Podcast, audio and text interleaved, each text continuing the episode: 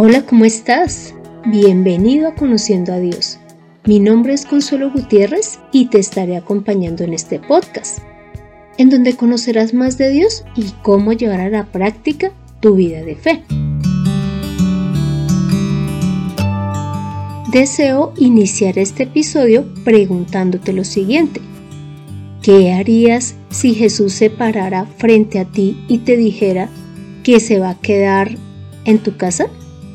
Pues de mi parte, yo saldría corriendo para la casa a organizarla, a alistarle el mejor lugar, a ponerle en su alcoba lo mejor que tenga para decorarla y para que todo esté bien arreglado. Pero además, saldría también a comprar todo lo que necesito para prepararle una cena, incluyendo el mejor pescado. ¿Te imaginas si esto ocurriera en nuestra vida?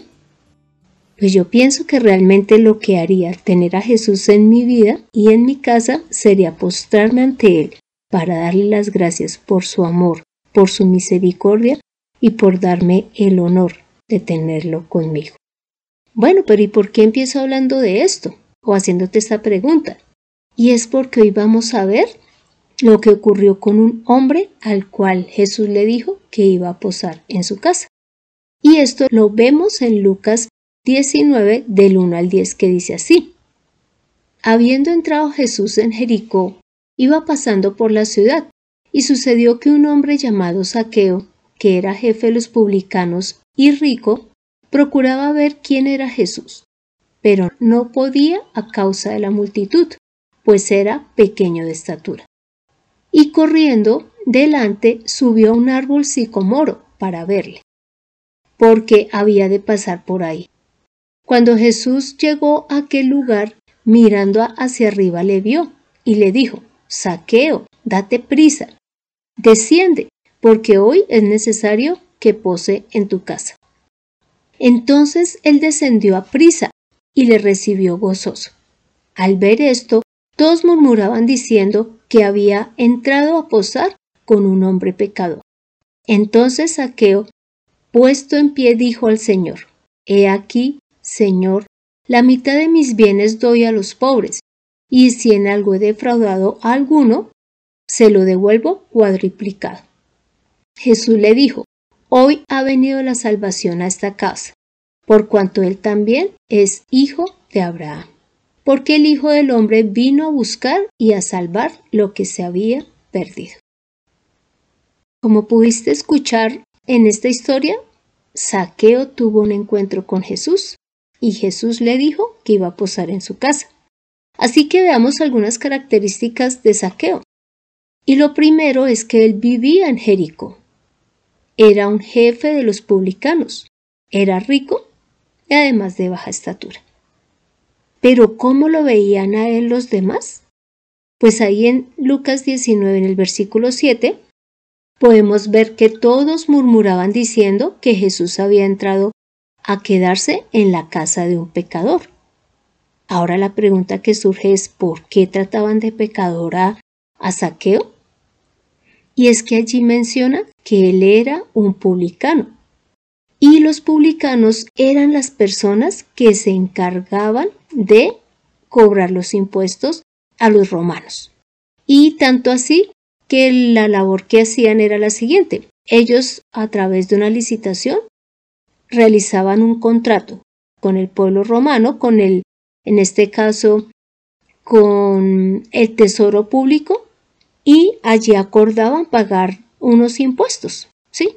Del lugar que les fuera asignado a través de un contrato. Entonces, estos publicanos o estas personas lo que hacían era ofrecerle un valor alto al tesoro público de Roma basado en el cobro de impuestos que iba a hacer pero como evidentemente ellos tenían que tener una ganancia, entonces ellos ofrecían un ejemplo, un millón de dólares en impuestos. Pero cuando ellos ya iban a cobrar los impuestos, pues finalmente digamos que terminaban ganando un millón trescientos mil dólares. ¿Por qué? Porque esos trescientos mil eran para sus gastos y para sus ganancias.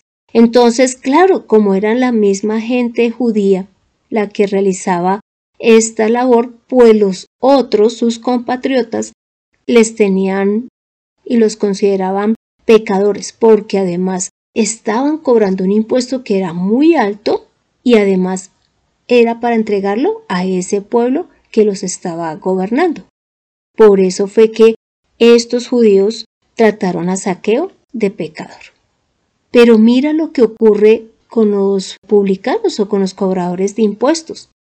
Y es que cuando Juan el Bautista empezó a hablar del arrepentimiento y del bautismo en agua, pues muchos de ellos fueron a bautizarse, cosa que no hicieron todos los judíos y no lo hicieron ni los fariseos ni los escribas. En cuanto a los publicanos, tú puedes ver en Lucas 3, del 12 al 13 y en Lucas 7, 29 la actitud que ellos tuvieron frente a las palabras de Juan el Bautista. Y en este momento te invito a que leamos Lucas 3 del 12 al 13 en donde dice, también fueron unos publicanos para ser bautizados y le preguntaron, ellos le estaban hablando a Juan el Bautista y le preguntaron lo siguiente, Maestro, ¿qué haremos? Él les decía, no cobren más de lo que les está ordenado. E inclusive en Lucas 7:29 dice que los publicanos si vieron la justicia de Dios en las palabras de Juan el Bautista y por eso se, se, bautizaron. Entonces, como te puedes dar cuenta, a pesar de que lo estaban tratando de pecadores a los publicanos, ellos tuvieron una mejor actitud ante la predicación de Juan el Bautista. Ahora veamos qué fue lo que llevó a Saqueo a presentarse ante Jesús. Y esto lo podemos ver en el versículo 3 de Lucas 19. Y es que dice que Saqueo procuraba ver quién era Jesús, pero que, pues debido a su estatura, no lo lograba ver y por eso se subió en el árbol. Así que nosotros aquí podemos ver que Saqueo estaba era de curioso. Él ahí no se muestra ni como el seguidor de Jesús, ni como el que estaba buscando un milagro, solamente que sí había escuchado de él y quería saber quién era. Pero imagínate esa fortuna que tuvo Saqueo. Y es que Jesús le dijo, cuando lo vio allí en el árbol, Saqueo, date prisa, desciende, porque hoy es necesario que pose yo en tu casa. Y mira lo que hizo Saqueo. Entonces descendió a prisa y le recibió gozoso. Ahora veamos, ¿Qué hizo Saqueo cuando ya tenía a Jesús en su casa? Y esto lo dices en el versículo 8 de Lucas 19. Y es que Saqueo le habló a Jesús diciéndole lo siguiente. La mitad de mis bienes doy a los pobres, y si en algo he defraudado a alguno, se lo devuelvo cuadruplicado. Y es que aquí Saqueo está mostrando su arrepentimiento por lo que él hacía. Y es que ya sabemos que ellos sí cobraban realmente de impuestos un valor mayor al que eh, realmente le estaban pagando al heraldo público de Roma. Pero él está cumpliendo allí algo muy importante que también lo podemos ver en Santiago 2 del 14 al 17 y es lo siguiente. Leamos. Hermanos míos, ¿de qué aprovechará si alguno dice que tiene fe y no tiene obras? ¿Podrá la fe salvarle? Y si un hermano o una hermana están desnudos y tienen necesidad del mantenimiento de cada día, y alguno de vosotros les dice, id en paz, calentados y saciados, pero no les dais las cosas que son necesarias para el cuerpo, ¿de qué aprovecha? Así también, la fe, si no tiene obras, es muerta en sí misma. Y es que vemos que Saqueo cumplió con esta parte. Cuando le dijo a Jesús, que la mitad de sus bienes iba a dar a los pobres. Saqueo está mostrando la fe que está teniendo en Jesús, porque empezó a obrar conforme Dios lo quiere. Y otra cosa muy importante es que él dijo que iba a devolver eh, cuadruplicado a las personas que hubiese defraudado, o en otras palabras, que hubiese robado, hubiese engañado. Y si él lo dijo es porque sabía así lo había hecho. Entonces Saqueo está mostrando su fe obrando de esta manera. Esta parte también de, de restituir o de devolver lo que uno ha quitado a otro es necesario en nuestra vida de fe. Cuando nosotros nos acercamos al Señor, hemos venido de una vida llena de errores, llenas de pecados, en donde mentimos, robamos, engañamos, inclusive dañamos a otras personas, a sus seres queridos o a los bienes que ellos tenían. Cuando nosotros llegamos a los pies del Señor, hemos de restituirle ese mal que les hicimos, ya sea devolviéndoles en dinero, pidiéndoles perdón, haciendo el arreglo que haya que hacer con el fin de restituirles, porque la fe se muestra también con obras, no solamente diciendo he transformado mi vida, he llegado a los pies del Señor, Él me ha salvado, y que no se vea el cambio. Es necesario que haya un cambio en nuestra vida, con el fin de agradar al Señor. Ahora también veamos qué fue lo que vio Jesús en saqueo, porque es muy curioso que entre esa multitud solamente Saqueo hubiese tenido el honor de tener a Jesús en su casa.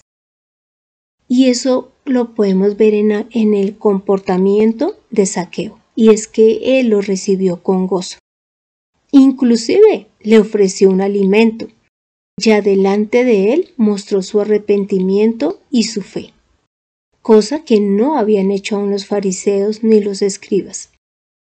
Entonces Jesús sí conocía el corazón de Saqueo y sabía que en él iba a encontrar esa respuesta que él deseaba y era que ser recibido en su vida. Y además que hubiese ese cambio en la vida de Saqueo. Cuando Jesús inclusive dice, Hoy ha venido la salvación a esta casa por cuanto él también es hijo de Abraham. Entonces acá cuando Jesús dice esto, les está queriendo decir a los que criticaban porque él había entrado a la casa de un publicano, que este publicano también era hijo de Abraham, por lo tanto también tenía las promesas que Dios le había dado al pueblo de Israel, y que así los demás lo menospreciaran, Dios no lo iba a hacer, Jesús no iba a menospreciar, y es porque Dios nunca hace acepción de personas. Él siempre está buscando es que la gente llegue a sus pies. Y mira lo que dice también Jesús ahí en Lucas 19 en el versículo 10. Dice, porque el Hijo del Hombre vino a buscar y a salvar lo que se había perdido. Acá está diciendo, sí, Saqueo estaba perdido, pero Jesús venía a darle esa salvación. Y Saqueo, con la actitud que tuvo, la logró, no por obras, sino porque realmente creyó en Jesús y mostró ese arrepentimiento y ese cambio que debemos de tener siempre que nos acercamos a Dios, siempre que le conocemos. Y así llevemos muchos años en la vida cristiana, en la vida de fe, siempre debemos de mirar si estamos dañando a alguien, si estamos haciendo algo incorrecto, mirar cómo podemos reparar el daño. No podemos digamos decir que esta labor se hizo en un principio y ya el resto de tiempo no más. Entonces, si de pronto eres de las personas que crees que otra persona es de una forma poco agradable, pero que nunca va a cambiar, pues hoy te quiero decir y demostrar a través de saqueo y de toda nuestra vida de fe que Dios sí tiene la capacidad de transformar vidas. Él transforma al drogadicto, al ladrón, a la prostituta, a la mentirosa. Transforma también a las que nos creemos buenas mamás. Transforma al que dice ser un buen trabajador, un buen estudiante. ¿Por qué te lo digo? Porque todos necesitamos ser cambiados por Jesús. Ahora vuelvo y te hago la misma pregunta del inicio. ¿Qué harías si Jesús está frente a ti diciéndote que va a posar en tu casa? Pues para que puedas dar una mejor respuesta, vamos a leer Apocalipsis 3:20 que dice, aquí es Jesús hablando. He aquí, yo estoy a la puerta y llamo. Si alguno oye mi voz y abre la puerta, entraré a él y cenaré con él y él conmigo. Y es que Jesús también, aparte de pedir y desear por nuestro propio bien venir a habitar en nosotros, también nos está pidiendo que no menospreciemos a nadie en cuanto a la vida de fe y bueno, y en nuestra vida natural. Que nunca pensemos que hay alguien que no merece estar con Jesús. Ahora te pido que me acompañes en esta oración final. Padre, gracias por darnos la oportunidad de conocer a Jesús. Gracias porque Él vino a nuestras vidas, porque desea transformarnos, desea darnos la salvación.